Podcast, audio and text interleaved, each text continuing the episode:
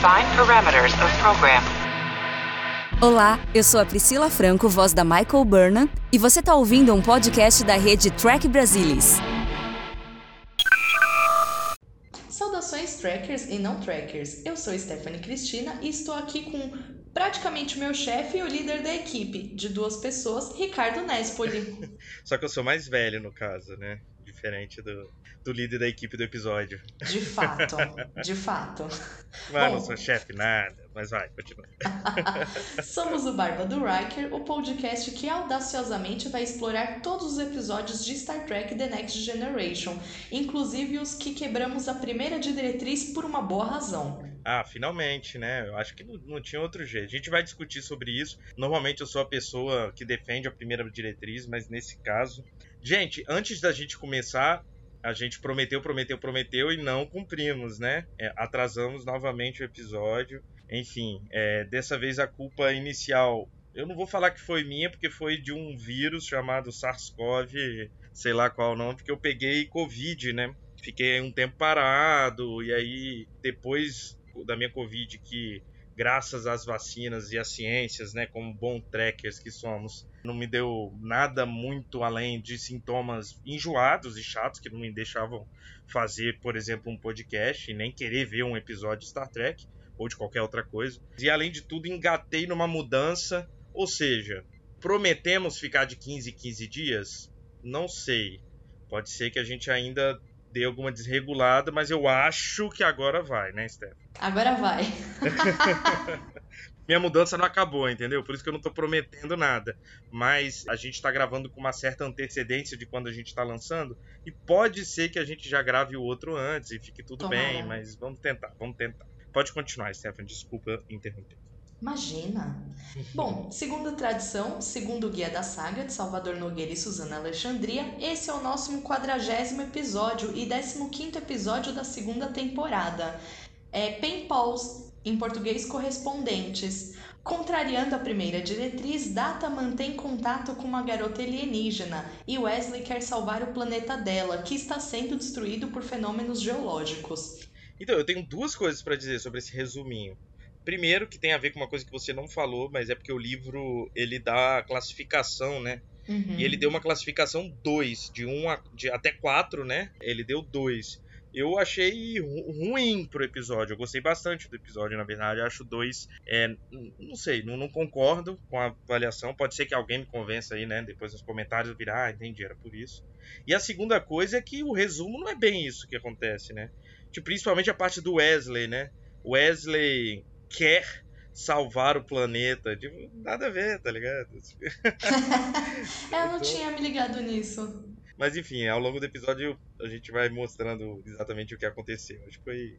Mas só, só uma chatice aí com o pessoal, com o chefe. Tomara que ele não esteja ouvindo esse episódio aí e resolva cancelar o Barba do Riker. Ah, vocês já estão atrasando. E ainda vão ficar falando mal do meu resumo? Corta, sai Corta, tchau. fora. Tchau. No nosso quadragésimo episódio. Caramba, chegamos no 40, hein? Não é? Muito bom, muito bom. Eu já ouvi falar que se um, um podcast passa de 5 episódios, já pode dizer que é um sucesso. A gente que chegou no 40, acho que a gente tá bem, né? Acho que sim, viu? E eu concordo com você. Eu acho que, é, no- pelo menos no Guia da Saga, é- não é de 1 a 4, que nem os Ah, é verdade. Guias da Saga. É de 1 a 5. Isso, que é pior então, ainda, 2 né? é bem ruim. É, é verdade, você tá certo. Então, bora lá. Como diria o nosso querido Capitão Picard, Engage. I have always been a little suspicious of men in beards. Why is that? I don't know, it's as if they're trying to hide something. A beard ridiculous. A beard is painful and proud. A Barba do Riker. Estamos no dia 11 de setembro de 2365 e a Enterprise é a primeira nave humana, ou federada, né, se você achar melhor, a entrar no setor Selkundgema. Selkundgema. Alguma coisa assim, porque minha letra tá muito feia hoje. Drema, né? Drema. Ah, isso é um R. Pois é, pra você ver. Selkundrema. Eu falei desse negócio de nave federada porque ele realmente fala nave humana e eu sempre acho esquisito quando eles falam nave humana, né? É que tem um Klingon, uma metade betazoide. assim. E a nave é da federação como um todo, né? Ela não foi feita só na Terra. A federação não é feita só por humanos. Parece que eles esquecem isso, né? Eu acho esquisito, cara. Bem, e nesse setor tá tendo atividades geológicas estranhas nos sistemas, né, e nos planetas. Então eles decidem enviar umas sondas robôs para poder tentar entender o que aconteceu. E aí eles descobrem que o quinto planeta do setor se rompeu e se tornou uma espécie de um cinturão de asteroides, né? Ele explodiu. O Worf já acha que foi um ataque, né? Uhum. Alguns vão achar que foi a Estrela da Morte. Mas isso aí é outra franquia. mas é muito engraçado como o Worf sempre faz o que é esperado dele, né, cara? Eu acho que é normal, principalmente em séries e produções em geral da década de 90, fortalecer clichês e estereótipos, né, cara? Mas assim, hoje pra gente, 2022, é estranho, né? Que um personagem sempre vai fazer o que se espera desse personagem, né? Sim. Eu não gosto muito disso. Eu acho que Star Trek dá uma evoluída também nisso, né? Por exemplo, o Worf não vai ser sempre o maluco que acha que tudo é um ataque, enfim, mas eu acho sempre um pouquinho chato isso. Bem, o, o Picard tá com a Diana indo praticar hipismo, ainda bem que no holodeck, né? Não tem um. um Eu ia comentar de isso, não tem um setor de hipismo aí na nave. cavalos, né? Imagina o trabalho que ia dar, cara. Eles vão cuidar de cavalo, feno. Tava. O meu porquinho da Índia come feno, cara. Minha casa é toda cheia de feno. Você imagina feno na Enterprise, assim, cara? Você tá É. andando, tem um feno rodando, assim, ventando pela. Cavalo escapa e vai, sei lá, invadir a engenharia. Muito É. bom. Exato. E aí eles estão lá, tem uma, uma, uma conversa interessante até sobre animais e relacionando isso a paixões deles. É uma conversa legal. Eu sugiro que vocês vejam. Quer dizer, você- não sei se você tem algum comentário a fazer sobre a conversa deles em específico. Acho que nada, assim. Eu, eu, pelo menos não notei nada. Isso, é uma conversa boa, legal de se ver, mas não tem muito a comentar, porque não tem muito a acrescentar no episódio. You don't want the comfort of a pet, you want a companion. Thank you. I don't want to anthropomorphize anything. It seems that some creatures have the capacity to fill spaces never knew were empty. I had a Betazoid kitten. My mother and the cat reacted badly to one another.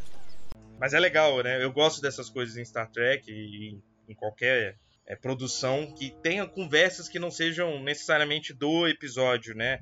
Das coisas que estejam acontecendo. Sim. Acho legal isso. Dá pra conhecer um pouquinho mais do, do Picard, né? Ele gosta mais de, de cavalo do que de, de pessoas. E É. animais pequenos, né? Então. Isso, é verdade.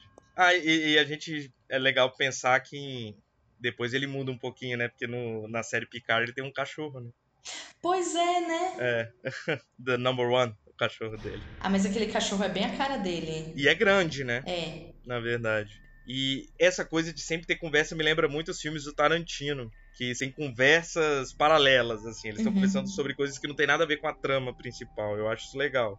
Não é toda série que tem, não. Até hoje não é uma coisa totalmente normal, né? Verdade. Enfim, é uma coisa aí que faz a gente se apaixonar. É um um detalhe que sempre aumenta a minha paixão por Star Trek. Né? Bem, quando o Picard decide montar finalmente no cavalo, ele recebe o- uma mensagem né, do Reich dizendo que eles chegaram no primeiro sistema do, do setor e chama o Picard para a ponte, para ele ver o planeta destruído. Né? Eles conseguem ver o planeta destruído. O Reich fala para o Picard que ele quer colocar o Wesley no comando das pesquisas minerais que vão investigar o que aconteceu com esse planeta. E aí então eles chamam uma reunião, uma conversa né, dos, dos oficiais, o George, o Riker, a Troy, o Picard e, e a Pulaski, para ver o que, que eles acham disso, né, do Wes comandar uma equipe de pesquisas. Eu não sei o que você acha do Wes comandar uma, uma equipe de pesquisas. Eu, eu, eu não consigo, não sei. Eu tenho minhas dúvidas se isso faz sentido porque ele não tem um posto, né? Ele é um fera honorário, ele ainda é muito jovem, não só na idade, mas também na formação, apesar de ser um menino gênio, né? Mas sei lá, você- não acha estranho, não, não, não você não acha que atropela um pouco passos e é até um pouco injusto com outras pessoas, tendo em vista que ele é filho de uma das oficiais, né? Pois Quer dizer, é. que não tá lá agora, mas é uma pessoa muito próxima. Enfim, não, não me soa muito justo, até com os outros alferes e tal, né? Sei lá, eu acho esquisito. Tipo, ele. A experiência dele é só de morar numa nave, pelo que entendi, e de ser o menino gênio do, da série, mas ele não tem experiência nenhuma, achei meio. Ele nem tá. Porque é alferes honorário, né? Nem. Não sei, não frequentou academia, não. Eu achei estranho mesmo. Não é justo, concordo. É, no final, assim, não, não, não acho que o episódio ficou ruim por conta disso, até porque, vamos dizer, é uma ação que cabe dentro da vida real. Eu acho que eu tô julgando não o episódio, eu tô julgando as ações do, do Riker e do Picard nesse episódio. Eu, sei lá, é isso que a gente tá falando. Eu não acho É que eu acho que botou ele num, sei lá, num papel muito. O que ele vai fazer eu acho que é muito importante. Pois Então, é, exato. A gente vai perceber que é uma coisa das mais importantes, né? Enfim, é, por exemplo, isso já mostra aquilo que eu tava falando do resumo, né? Que quer salvar o planeta. Não é bem isso, né? Ele é um processo, né? Ele foi chamado a fazer uma pesquisa que, consequentemente, vai ajudá-lo a salvar o planeta, etc. Ou a tentar salvar o planeta. Bem, eles chamam o Wesley na sala. Obviamente, o Wesley aceita a missão com uma cara de bobo alegre, né? Todo feliz. É, e é até engraçado que o Picard já dá um corte, tipo assim, porque ele faz uma cara muito idiotão, né? E o, o Picard já fala, ó, Wes, isso aqui é uma tarefa séria, né? Tipo, parabéns e tal, mas isso aqui é uma coisa séria, né? Não fica com essa cara de adolescente bobão, não, que a gente precisa de você. Você não achou estranho a. É que assim, todos os outros personagens, e eu não sei se é cisma minha, mas eu estranhei muito a Pulaski. Se você tá cismando com a Pulasca, eu tô concordando, amigo. Que ela fica toda. Vocês não estão pensando no Wesley, isso é grande. Tipo, isso é, talvez seja grande demais pra ele. Vocês estão empurrando o adolescente pra fazer um negócio assim. E ela tava, tipo, extremamente preocupada. Eu achei meio estranho. Não sei se. Eu acho que ela tá fora. eu acho que eles não conseguiram, e cada vez mais eu tenho essa convicção, formar uma personalidade única para Pulaski. A Pulaski tem que ser um contraponto ou alguma coisa que eles precisam encaixar no episódio. Então ela é um personagem coringa, parece, né? Ah, hoje a gente quer alguém para questionar essa decisão, põe a Pulaski. Hoje a gente quer alguém que pegou o pai do Riker, põe a Pulaski. Sabe, ela é o personagem coringa que vai mudando a personalidade conforme as necessidades da trama, né? Parece que pegou. Eu não acho que seja, porque aqui já, já tá no. É o 15 episódio dessa temporada, então já avançou bastante. Sim. Mas parece. fa- Eram falas que fariam sentido se fosse a Beverly lá. Porque é a Exato. mãe dele. A mãe do Aí, cara, é, né? O que não é o caso da Pulaski, então é isso. Eu vou cismar com ela mais uma outra vez nesse episódio, mas é Massa. isso. Acho que eu sei qual é, mas massa, a gente vai chegar lá. Então, enquanto isso está acontecendo, o Data ele tá pesquisando por conta própria frequências estranhas nos planetas para ver se ele identifica qualquer coisa. E o Worf já pergunta para ele que apesar de terem descartado, pelo menos não terem concordado muito com a ideia de um ataque, né, e não uma questão natural, ele pede pro Data buscar frequências artificiais, né, transmissões, pessoas falando e tal, para poder ver se ele consegue identificar alguma coisa, né. Depois o Wesley vai conversar com o Riker e com a Troy para ter ideias para montar a equipe, né. Ele tá nitidamente preocupado porque a equipe seria de pessoas mais velhas, obviamente, né, não tem ninguém mais novo que ele, sei lá, nessa nave, né. Então ele teria que pegar pessoas mais velhas. Ele realmente está com a mesma preocupação que a gente externou aqui, né? Será que que essas pessoas vão achar? Será que elas vão achar que ele tem autoridade moral até, né? Enfim, quem deu essa autoridade para ele? Ele tá preocupado, né? E ele pede opiniões e ajuda pro Riker e pra Troy. Enquanto isso, a nave tá a caminho e eles chegam no segundo sistema. E lá eles começam, não diria que começa a pesquisa, né? Mas já começam os trabalhos. Sim. Ele já, já conversa com os caras. Eu acho que eu anotei o nome deles mais para depois, mas tem um cara lá que ele conversa com um pouco mais de frequência da equipe dele. Bem, e, e o Data, nas pesquisas dele, acaba encontrando de fato uma frequência artificial. E ela vem em outra língua, né? Em um, meio que difícil de entender, mas ele consegue entender alguém falando: tem alguém aí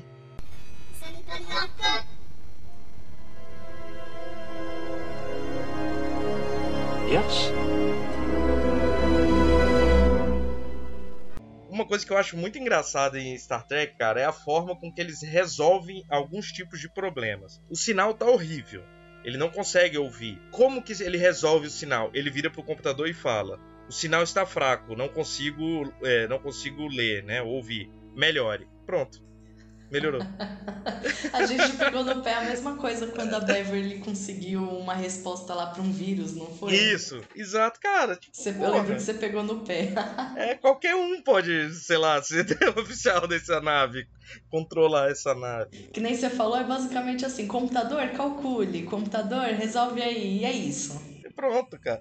Mas tipo assim, cara, ele não é. Ei, mas ficou bom, ele conseguiu ouvir isso, por parar de ser meio chato. E aí, nesse momento, tá Pulaski também conversando com Wesley, tentando ajudá-lo a vencer esse nervosismo de falar com a equipe. Eu acho que o Wesley tá entrando na, na sala e a Pulaski encontra com ele no corredor, né? E ela acaba dando algumas sugestões e tal para ele entrar isso. lá. Mas é isso, passa um tempo, a gente descobre que eles já estão há seis semanas investigando os planetas, fazendo a tal pesquisa aí que o Wesley está é um fazendo tempo. com a equipe. Já estão um tempo, né? Eles realmente estão querendo saber, ou eles estão sem outras missões mais importantes, né?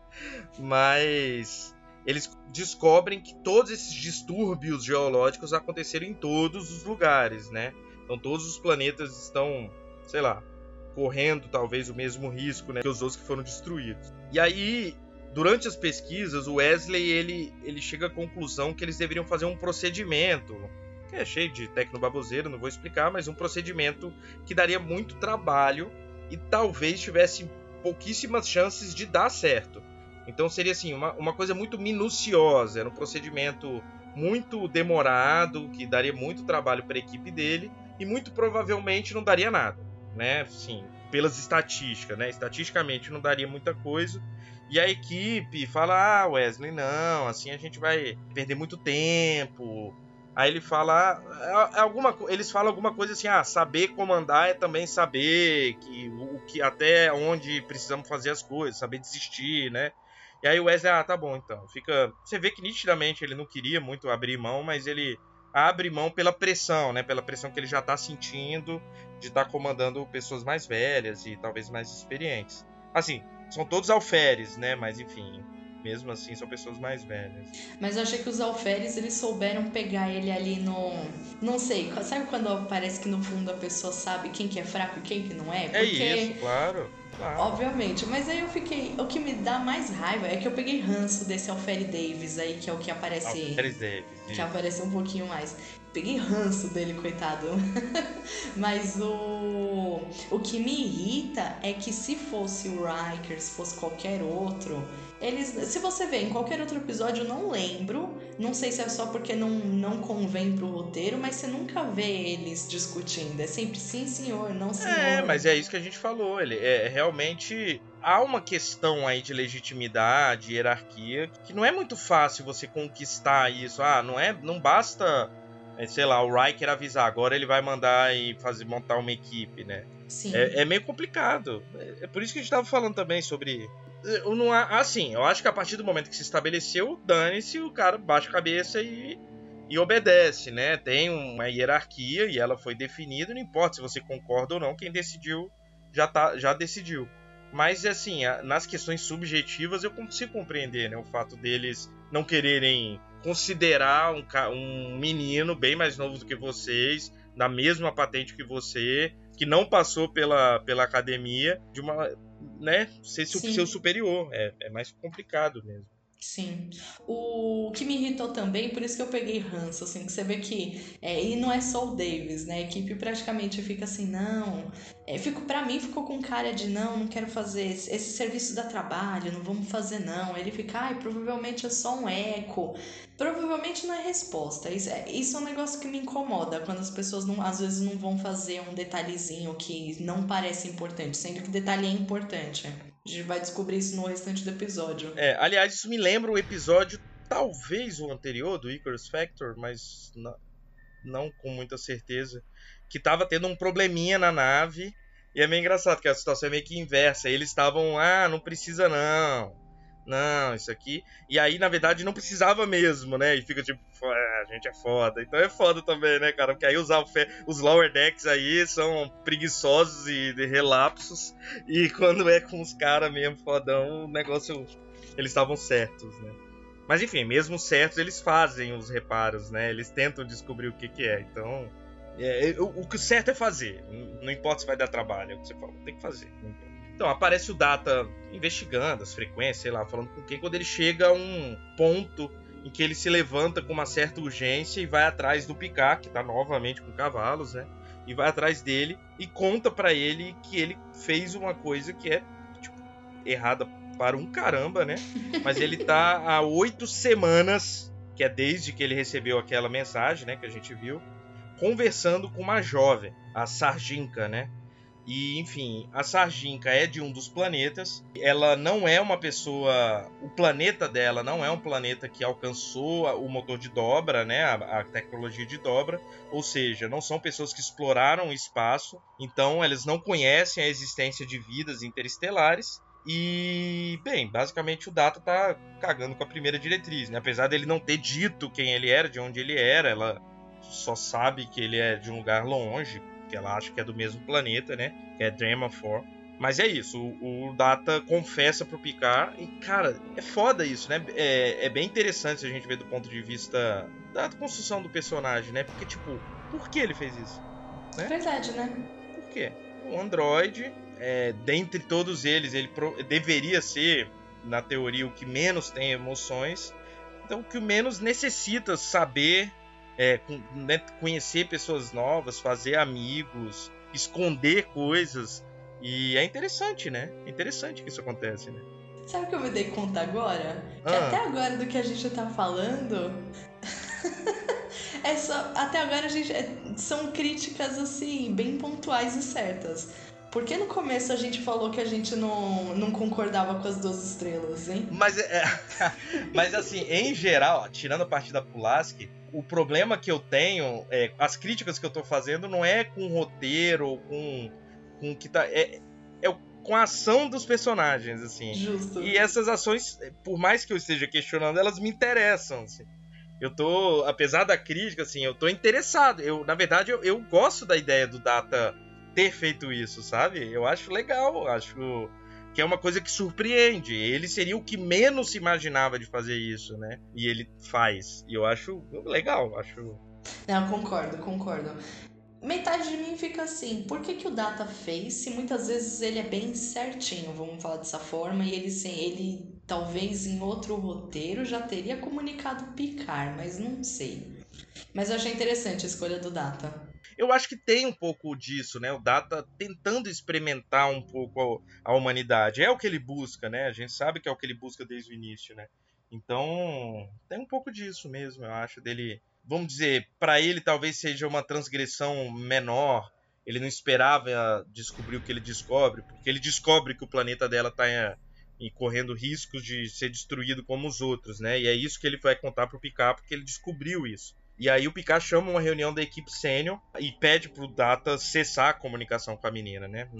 para ele não falar mais com ela. E aí é isso, o planeta tá em perigo e eles ficam na dúvida se o que eles devem fazer agora que eles sabem, eles estão ali e se eles devem tentar resolver o problema do planeta, o que seria uma nítida violação da primeira diretriz. Sim. E aí é o que começa todos os debates desse episódio, né, sobre a primeira diretriz, que para mim são episódios muito bons e muito complexos, porque a primeira diretriz é uma regra muito importante, né, no universo de Star Trek, mas ela tem seus problemas e esse problema vai ser muito bem debatido a partir de agora, né? Sim, de fato. A gente vai falar da cena do Riker paquerando e é interrompido porque ele tem que cuidar do filho postiço? Claro, exatamente. O Riker tá num date, né? Obviamente, né? Tá num date. E é muito engraçada essa relação dele com a Troy, né, cara? Porque no episódio anterior, esse com certeza, no Icaro Spectre lá, Fator Ícaro, ele basicamente não vai por causa dela, cara. Ele não sai da nave por causa dela, sabe? Sim. E agora ele tem casinhos ali na nave, né? E eu fico com pena dessa menina, né? Porque é isso. O Wesley chama ele para poder fazer perguntas sobre que ele tá se sentindo perdido, pelo fato do que aconteceu, né? E ele não ter conseguido dar uma ordem maior. E aí ele fala, pô, isso foi algo mais, algo mais grave, né? Porque vamos dizer, ah, tá, agora eu. Era só uma pesquisa. Mesmo se eu errasse, não ia ter tantas consequências. Sim. Mas se eu faço alguma coisa, as pessoas acham que eu tô errado, mas eu bato o pé, mando eles fazerem e alguém morre, né? O que, que vai acontecer, né? Como que eu vou me sentir? E aí o Riker fala uma, uma frase bem legal, né? Não, para comandar eu sempre penso uma coisa assim, né? Tipo, quase que é o que que eu penso para comandar, o que que o Picard faria. In your position, it's important to ask yourself one question. What would Picard do?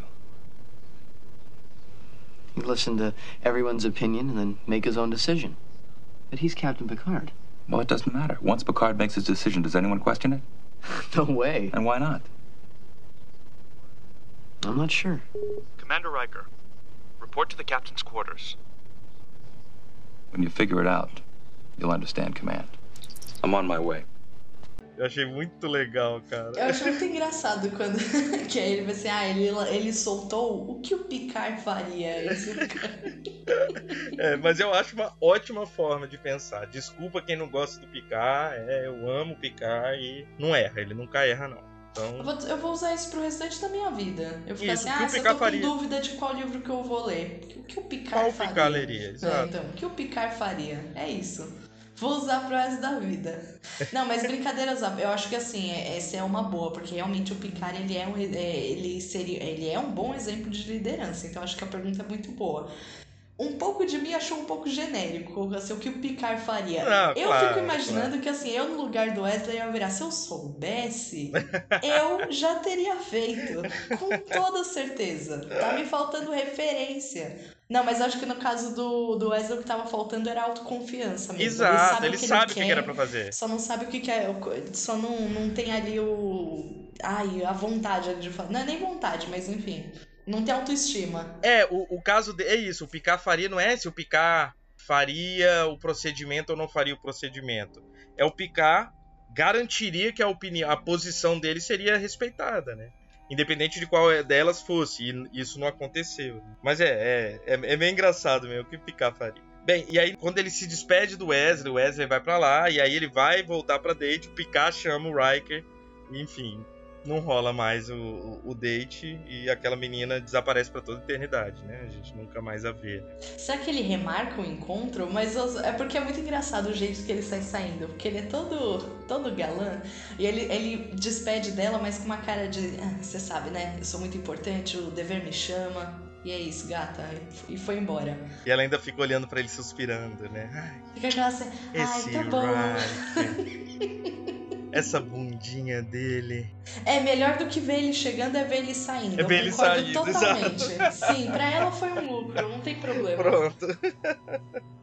E aí o Wesley de fato sai de lá e vai falar com a Fer Davis e fala: faz o tal procedimento, eu quero que você faça. E o Alferes também aceita numa extrema tranquilidade. Tá bom, vou fazer. Beleza. É, É isso Era só isso que faltava, cara. Exato, era você ser um pouco mais assertivo, né? Foi tão fácil e e o Wesley fica tão feliz, mas eu fiquei tipo.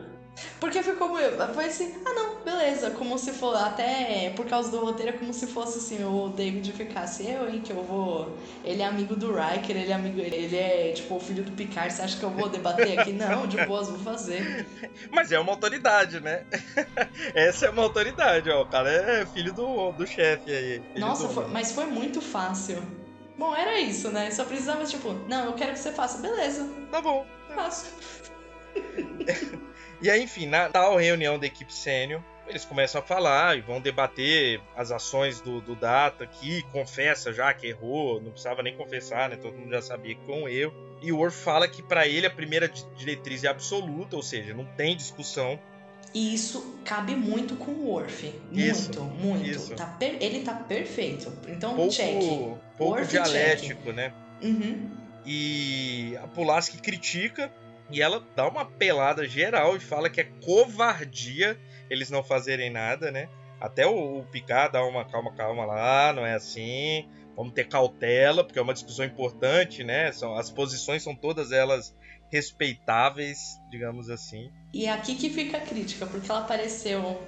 Eu nem queria falar emocionada, porque parece, tipo, fica até meio preconceituoso, né? Porque aí os outros, tipo, ah, homem normalmente pode ser mais emocionado assim, mas você vê que ela fica bem nervosa e eu não. Eu. Ah, eu não sei, ela fica, que aí fica a crítica. Eles alternam ela entre muito conservadora, quase igual o Worf, e outras vezes não. Aí ela dando. Ela dando uma dessas, eu vi, tipo, não combina. Eu achei estranho.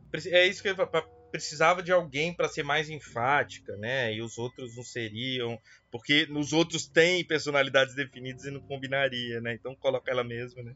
É que as falas dela são estranhas, porque tem do jeito que ela fala, então no outro. Nesse, ela falando, parecia o George pra mim. O George é bem desse jeito. Na outra, ela parecia a Beverly. Aí por isso que eu acho estranho. As falas dela não parecem que são dela ou pra ela. Falando em George, de fato o Riker começa a defender a primeira diretriz, né? Achar que não deveriam fazer. E a Troy e o George discordam. E aí o, o Data fala uma frase que realmente me pega um pouco, né? que ele fala que tá, tipo assim, a gente tá tendo um debate filosófico aqui sobre a primeira diretriz, né, mas os Brahmas não são objetos de um debate filosófico, né, eles são pessoas, e as decisões que a gente vai tomar aqui vai influenciar nisso. O George também, às vezes, quando ele fica bravo, ele fica bem emocionado, você vê que ele, ele defende com, com força. Com paixão, né.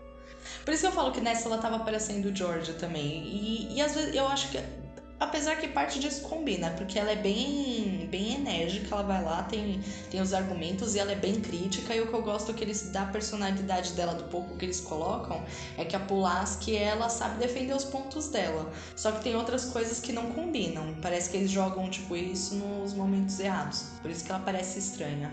Sobre, sobre essa afirmação do Worf sobre a primeira diretriz absoluta, eu acho que até do ponto de vista jurídico isso é um equívoco, né? Uhum. É, não existe lei absoluta, não existe direito absoluto, tudo é relativo. Se não fosse relativo, não teria discussões, né? Não, não teriam doutrinas, não teriam debates jurídicos, não teria, por exemplo, sei lá, um Supremo Tribunal Federal em que vota-se e tem pessoas de diferentes matrizes ideológicas e tal ou deveria mais, mas enfim, tem pessoas diferentes que pensam diferentes. Se, se, os direitos e as leis fossem absolutas, nada disso seria necessário, né? Não existiriam debates jurídicos. E de fato, nada é absoluto. Então, acho que por mais que depois o Picard, ele chega a quase me convencer depois do que ele fala, depois dessa fala do Data, ele fala, tá bom, nesse caso, beleza, a gente tá aqui, vamos, mas e se fosse uma guerra, né? Que, que a gente faria? A gente tomaria um lado? Se fosse um governo opressor, a gente tomaria o lado dos oprimidos? Ou enfim, é, é isso, né? Quem determinaria, né, qual lado é certo, que, quem tá errado, quem não tá? São coisas difíceis, complicadas. Eu lembro de um episódio na, na série original, eu não vou saber qual episódio, que eles cagam muito mais pra primeira diretriz, né? Que tem os Klingons estão mantendo uns caras meio prisioneiros e tal. E o, o, o Kirk meio que defende ataques terroristas. As pessoas nunca vão aceitar isso que eu tô falando, mas é verdade. O Kirk vai lá e defende ataques terroristas nas bases dos Klingons. Então é, é meio que nesse sentido, assim o que, que tomou um lado, né? Por que, que os Klingons não teriam o direito de fazer aquilo? Ou por que, que povos mais fortes subjugam povos mais fracos Sim. desde o início dos tempos, né? Então por que que eles têm que interferir? Inclusive tem um episódio da série original também que se relaciona muito com um dos episódios da, da nova geração que a gente já falou aqui e que infelizmente eu não vou me lembrar o nome, mas é daquele cara que tá muito idoso e vai rejuvenescendo. E ele é um cara que tomou uma decisão há muito tempo atrás de dar armas para duas facções de um planeta. E aí a gente vê as consequências disso, Sim. muitos anos depois. E tem um episódio na série original que o Kirk toma essa decisão. E a gente não vê as consequências. Então é muito legal que me parece que a nova geração tentou remediar aquela situação que a série original fez, né? Na verdade, esses debates parece também que ele, eles dão uma atualizada no que foi a série original do ponto de vista filosófico, né? Tipo, ó, a gente fez isso aqui, na, naquela época aquilo ali parecia certo, mas hoje não é.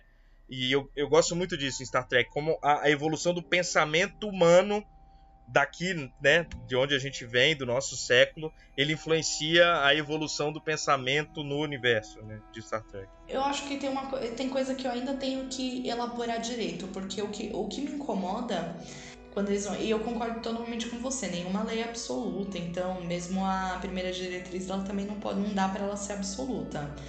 O que me incomoda é que, tipo, às vezes o Picard, né, nesse discurso, ele até me convenceu um pouco, mas ao mesmo tempo eu não acho que exista neutralidade. Então não dá pra gente. A gente sempre escolhe lado, nunca dá pra estar tá neutro. Ao mesmo tempo que eu também acho que a gente não tá, às vezes, em posição moral de de escolher alguma coisa. Mas então eu, eu acho perdida. que nesse caso é de não intervenção, não é neutralidade. Uhum. Não é que você tá assim, ah, porque se você for intervir, é isso, não, não vai ter neutralidade. Você vai tomar decisões a partir de valores morais que você já tem. Se você não intervém, não é nem neutro, né? Não é não interveio, não, nem chega perto, né?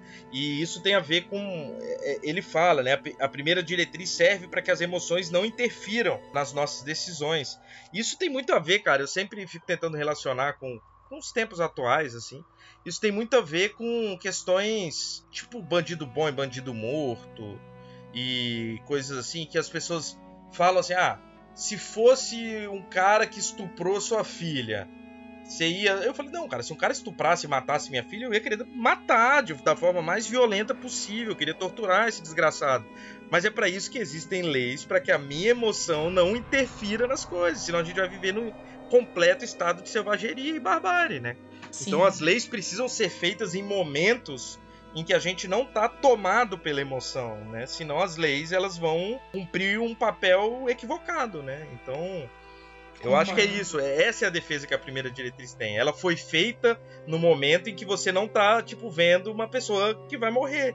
Um amigo seu, uma pessoa né, que o Data acabou conhecendo. Porque se, é, se você vai tomar as decisões a partir desses momentos, a sua decisão sempre vai ser intervir, né? sempre Sim. vai ser interferir. Porque é uma posição de emoção, né? Você, enfim. Só que aí o que, que acontece, né? O Data vira e fala: então nós vamos deixá-la morrer, não vamos? E essa era a Nossa, ideia. A eles tinham muito. tomado essa decisão. O, o Picard tinha tomado a decisão de que eles iam deixar o planeta ser destruído. E aí o Data malandramente resolve entrar em contato para se despedir da menina na frente de geral. E a gente descobre que a jovem é, não é uma jovem, é uma criança, né? E aí pega no sentimento de todo, todo mundo. mundo. E aí é tudo aquilo que a gente falou até agora. E acabou. Não conseguimos mais tomar essa decisão de maneira racional, né? É uma criancinha e a gente vai salvar essa criancinha. Né? Eles resolvem tomar essa decisão. Mas ele pegou bem no sentimento, porque assim, se houve alguém pedindo ajuda, e ainda mais criança, não tem jeito. Não tem jeito, é óbvio, né? É difícil, não, não dá, né? dá angústia mesmo. O, eu acho que nessa situação não tinha nem discussão todo mundo tinha que quebrar a primeira diretriz. Por quê? A gente viu que é que assim, ele acabou entrando em contato com ela depois, mas a por X motivos, mas o quando a gente olha nesse episódio, eles conseguiram resolver sem ninguém saber daquele planeta, que tipo outra pessoa ajudou. De lá de dentro poderia parecer assim, ai ah, tá, a gente quase morreu, mas assim aconteceu mas algo, certo. enfim, deu certo. Graças a Deus, é, brincando, tipo. É, não, é tipo isso. E assim, tem uma questão. Ah, enfim, é porque as interferências do Data acabam também influenciando nas, nas, nas ações deles, Sim. né? Assim, eles não teriam como sobreviver porque o planeta seria destruído e ponto, né? Mas enfim, teriam coisas que teriam sido feitas de forma diferente. Essa discussão, ela é meio que extemporânea porque a, a primeira diretriz já tinha sido quebrada. Então, assim, Verdade. já quebrou. Então agora vamos ver o que, a gente pode fazer, né? É que nesses momentos eu nunca concordo com assim, ah, esse é o curso do planeta, então tem que seguir. Se eles não conseguem resolver sozinhos, é isso. Eu fico tipo, não, você vê que era uma situação que eles conseguiam resolver de longe, nem precisou entrar no planeta. Eu fico tipo, se você tem como, e ninguém vai saber, então, para não quebrar, porque aquela para mim faz sentido. Então, a, na primeira diretriz, você não poder entrar em contato com, com um povo pré-dobra. Isso eu até entendo, eu acho ok. Mas ah, se você tem como resolver, ninguém vai saber, resolve. Não, Foi. o ninguém vai saber realmente ajuda muito. Vamos continuar falando, porque também eu tenho críticas ao ninguém vai saber desse episódio. Aí é uma crítica ao roteiro. Mas. Bem, a gente descobre que o problema geológico, né, o que causou esses problemas, tem uma solução graças ao procedimento que o Wes bateu o pé e mandou fazer, né, obviamente. E a gente é, é porque o planeta e todos os planetas desse sistema, provavelmente, eles são muito cheios de, de lítio. E tem uma tecnobaboseira que mostra o motivo de que isso torna tudo instável e como é possível reverter. Isso me lembrou um pouco Discovery, né? A queima. Verdade. aí pra quem vê, não vou entrar em tantos spoilers, mas de fato tem um planeta feito de dilítio, né? E é um planeta bastante instável. Então eles tomam decisão de fazer o procedimento que eles teria como reverter e para o planeta não ser destruído. Enquanto isso, o Riker fala pro Picard que o Data encontrou um lugar seguro dentro do planeta para que que a amiga dele vá para que ela não morra enquanto eles tentam fazer, porque assim, por mais que eles vão conseguir, a tragédia, né, já começou. Então, assim, mais, eles vão tentar reverter a destruição de total do planeta, mas assim, as questões sei lá, terremotos, vulcões, etc, já tinha começado no planeta, né? E aí o Picard autoriza então que a amiga vá para lá, só que o Data não consegue contato com a Sargenka, então por isso ele não conseguiria teleportar ela de um lugar para o outro ou falar para ela ir para algum lugar. Então ele pede permissão para descer. E eles têm uma discussão e a discussão se baseia mais ou menos no que a gente falou, né? E eu vou resumir em uma frase, né? O que é um peido para quem tá todo cagado, né? Tipo assim, meu irmão, já cagamos tudo isso daqui. Ah, o meu problema vai ser eu descer pra lá. Não, meu irmão, agora desce, né? E aí tá. Então o Picard vai lá e autoriza. Alerta O'Brien. Finalmente tivemos o O'Brien. o Riker chega. É até meio engraçado porque ele assume o controle do transporte e fala pro O'Brien: você não viu, dá uma voltinha de 10 minutos e ele teleporta o Data, porque na verdade ele sabe que ele tá fazendo uma coisa errada e não quer comprometer outras pessoas, né? E o Brian sabe que ele tá fazendo coisa errada e ele não quer se comprometer. E é isso, Também. tá ótimo, tipo, faz o que você quiser. É bom para todo mundo, é um ganha-ganha. e aí o Data encontra a Sajenka lá e ele descobre que ela não foi com a família porque ela queria buscar o transmissor para poder falar com o Data, né? E aí não tem muito o que fazer, porque o local onde ele para sair de lá e, sei lá, encontrar o tal do local seguro, não dá para chegar lá, né? Ele tem, uma porta engraçada, né? Que ele põe a mão e a porta abre, parece até uma tela, né? Não parece exatamente uma porta. Mas é isso, ele abre e tá um vulcão, tá uma desgraceira toda. Então ele resolve levar a menina pra nave, a Sargenta. E até nessa hora também é engraçado que o O'Brien. E ele pega ela e o O'Brien fala: Ó, oh, estão esperando lá na ponte. Ele pega ela e começa a ir. E o O'Brien vira assim: Você vai levar isso pra ponte, né? Mano. Isso. Um relaxo. Ai, gente. Isso, as pobres sargenca. E também quando, ela, quando ele chega, o Picard olha pro Riker com aquela cara, tipo, ele trouxe uma criança pra minha nave e pra minha ponte. Tipo, que isso, cara? Como que isso aconteceu? Você fica furioso. Where is he? He'll be here.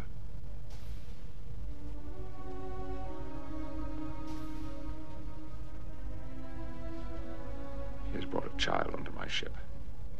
And on my bridge. I'm sure Mr. Data has a very good explanation.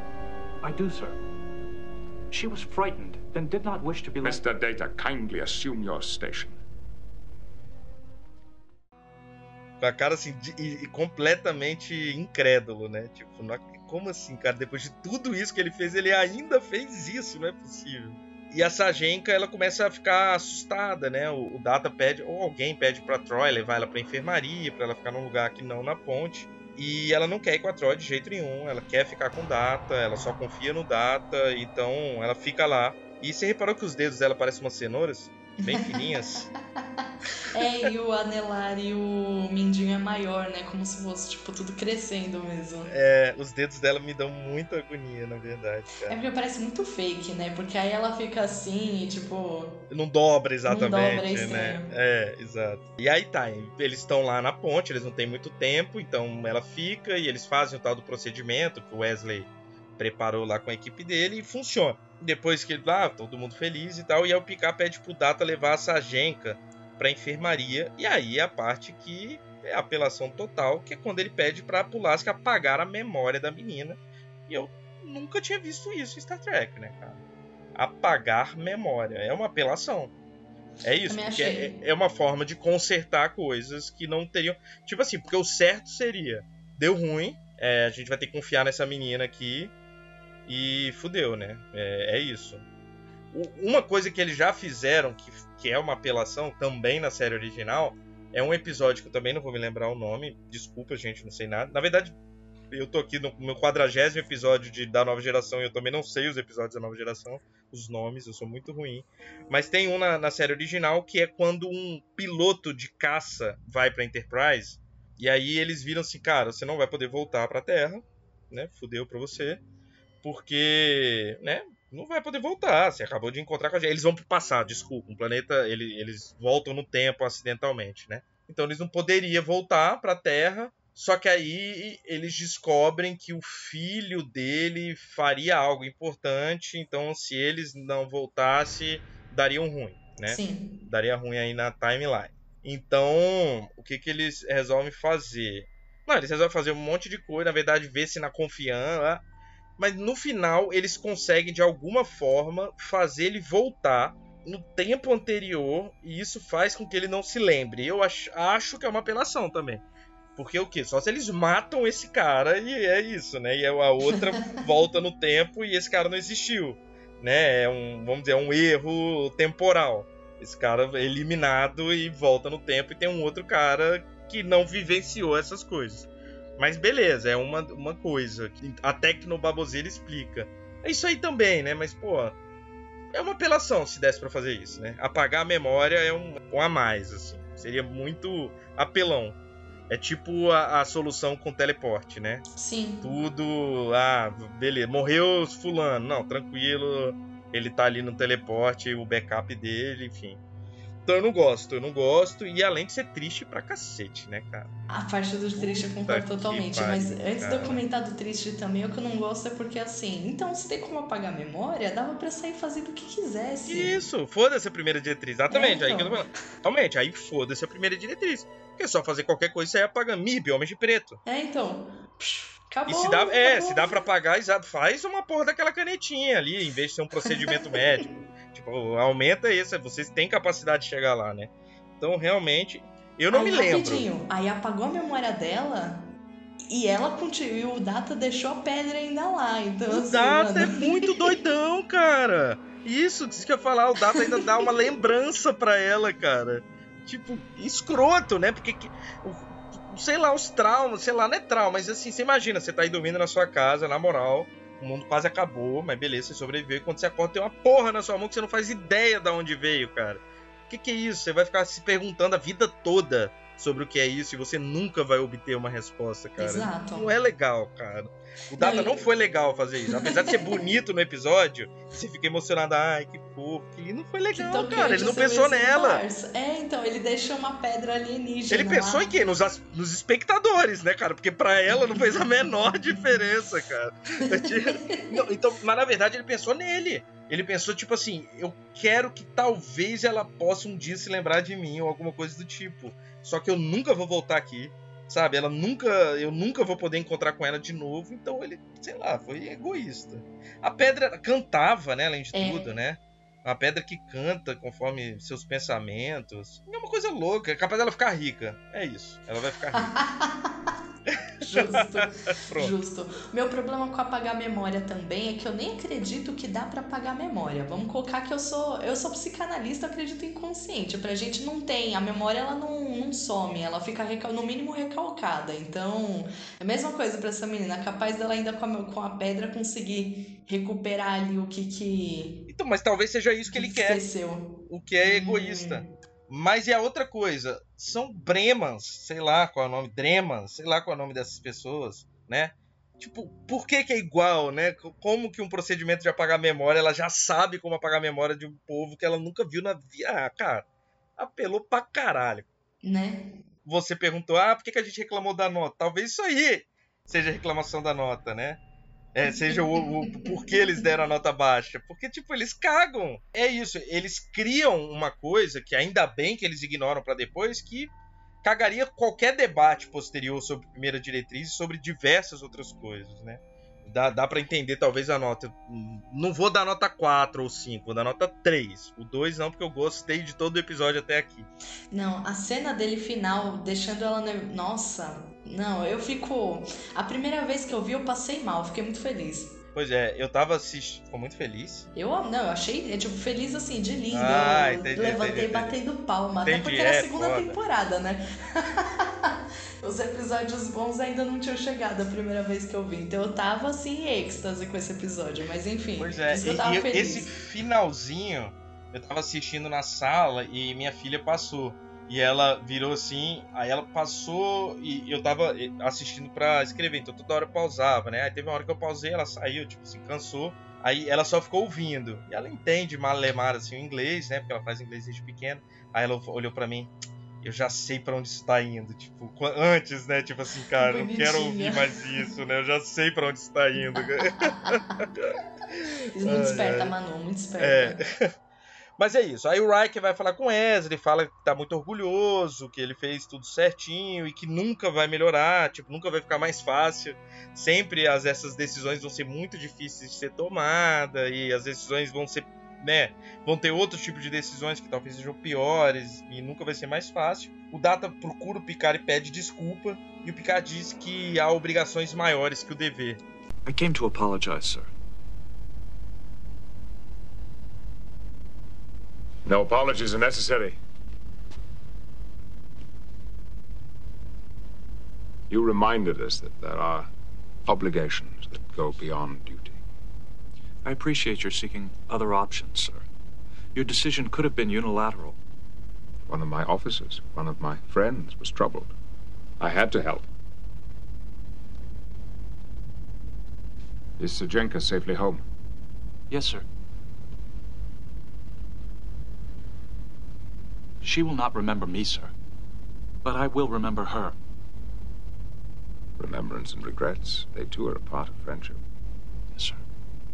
And understanding that has brought you a step closer to understanding humanity. Tem todo a ver um passo para a humanidade do Data, mas mostra uma humanidade que às vezes ela é escamoteada do próprio Picard. Tipo, o Picard dizer que há obrigações maiores que o dever é uma coisa que, na verdade, por exemplo, e aí eu volto a fazia tempo que eu não nesse episódio eu não tinha feito, falar dos haters de Picard da série Picard que vai entrar na segunda temporada agora, em breve, né? Que eles falam: "Ah, esse cara aí não é o Picard. Esse cara não tem nada a ver com o Picard". Não, esse cara é o Picard sem ser o capitão de uma nave, sabe? É o Picard Sim. sem as obrigações que ele tem como capitão de uma nave, e é o Picard que consegue exercer suas próprias humanidades e liberdades. Então é nesse momento que a gente vê, não, o Picard humano, o Picard, pessoa, é, ele gostaria de fazer esse tipo de coisa. O negócio é que o Picard, com as obrigações que ele tem pelo cargo, toma as decisões que toma, que fazem ele ficar mais distante das pessoas. Mas o Picard, na série Picard, é um velhinho que já nem almirante mais da frota é, enfim. E Não, ele decisões... passou por muita coisa, né? Passou então... por muita coisa. E as decisões dele podem ser tomadas a partir de sentimentos e paixões, e não exatamente racionais, né? Não tem opção de não gostar de Picard, e é isso. Isso, exatamente. É o que eu amo a série. É o, o, o que eu amo nessa nova onda de Star Trek, né? Que inclusive acabou de. Quer dizer, não sei quando vocês vão estar ouvindo, né? Mas foi, foi anunciado no novo filme da Kelvin Timeline, né? Então a galera tá em polvorosa uhum. aí. Mas enfim, essa nova onda de Star Trek, ela conseguiu assim como da série original para nova geração e de nova geração para tipo Space Nine, enfim, e e afins, ela conseguiu caminhar ainda mais na evolução dos personagens e na evolução mesmo das questões da humanidade, né? Eu acho eu acho muito muito esquisito e muito pouco sensível de quem não gosta dessa nova geração aí de, de Star Trek, né? Porque Sim. ela ela dialoga com questões do nosso momento, né? Da, da, nossa vida, de como a sociedade caminha, né? Não vou falar exatamente sobre evolução, né? Porque nem sempre uma coisa que passando o tempo é melhor ou mais evoluído, mas é a, a forma com que a sociedade se atualiza e caminha para um lado, a série está fazendo também. Então, eu e, e é isso, eu consigo ver na nova geração, então digamos assim, eu consigo ver aqui na raiz, por exemplo, do Picard, as coisas que a gente vê hoje e, e faço essa ligação com muita tranquilidade, como alguém que critica também, óbvio, episódios e decisões de Discovery, de Picard, assim como eu estou criticando aqui de, de, da nova geração, mas com muita tranquilidade faço saber que eu consigo ver que, sei lá, a coisa que eu sou apaixonado, que é Star Trek, tá caminhando junto comigo também, né? Porque eu também sou uma pessoa Sim. que tô toda hora reformulando meus próprios pensamentos. Enfim, é muito bom ser tracker em 2022, né? Amém, concordo. e o Patrick Stewart, só que, tipo, ele só ia fazer parte de Picard se tivesse algo a ser dito, se fosse algo relevante. Então, para mim, quem não gosta de Picard é nazista. Exato, Falei mesmo, exatamente. pronto. E é isso, Stephanie. Esse episódio suscitou muito debate. Eu acho que ele vai ser um dos maiores episódios que a gente gravou. A gente já tá com áudio bruto de uma hora. Não sei quanto que vai ser aí, porque eu é. vou editar ainda, né? Mas valeu a pena, porque eu acho que é um bom mesmo, um bom um episódio muito bom para discutir a primeira diretriz, diferente daquele episódio do velhinho que vai rejuvenescendo, porque o episódio é um saco. Esse episódio eu não acho ruim, acho que é muito bom, gostei muito de poder discutir a primeira diretriz com ele, acho que é muito profundo nas suas discussões e, e nas decisões que eles tomam. Acho posso estar errado, que nossos ouvintes vão bombar aí os comentários para a gente continuar esse, né, essa discussão que é muito boa. É, é, eu acho que essa é a principal discussão de todo Star Trek, né? É sempre a primeira diretriz, no final das contas, né? É isso, porque no final das contas é o que fazer com o tamanho poder que a gente tem, né? A gente pode sair por aí brincando de Deus, né? A gente pode sair por aí arbitrando todas as questões. A gente pode ser os Estados Unidos da América, né? Enfim, o que que a gente eu acho que tem a ver, né? Eu acho que de fato a primeira diretriz é algo que os países imperialistas nunca tiveram, né? Porque se tivesse não teriam feito.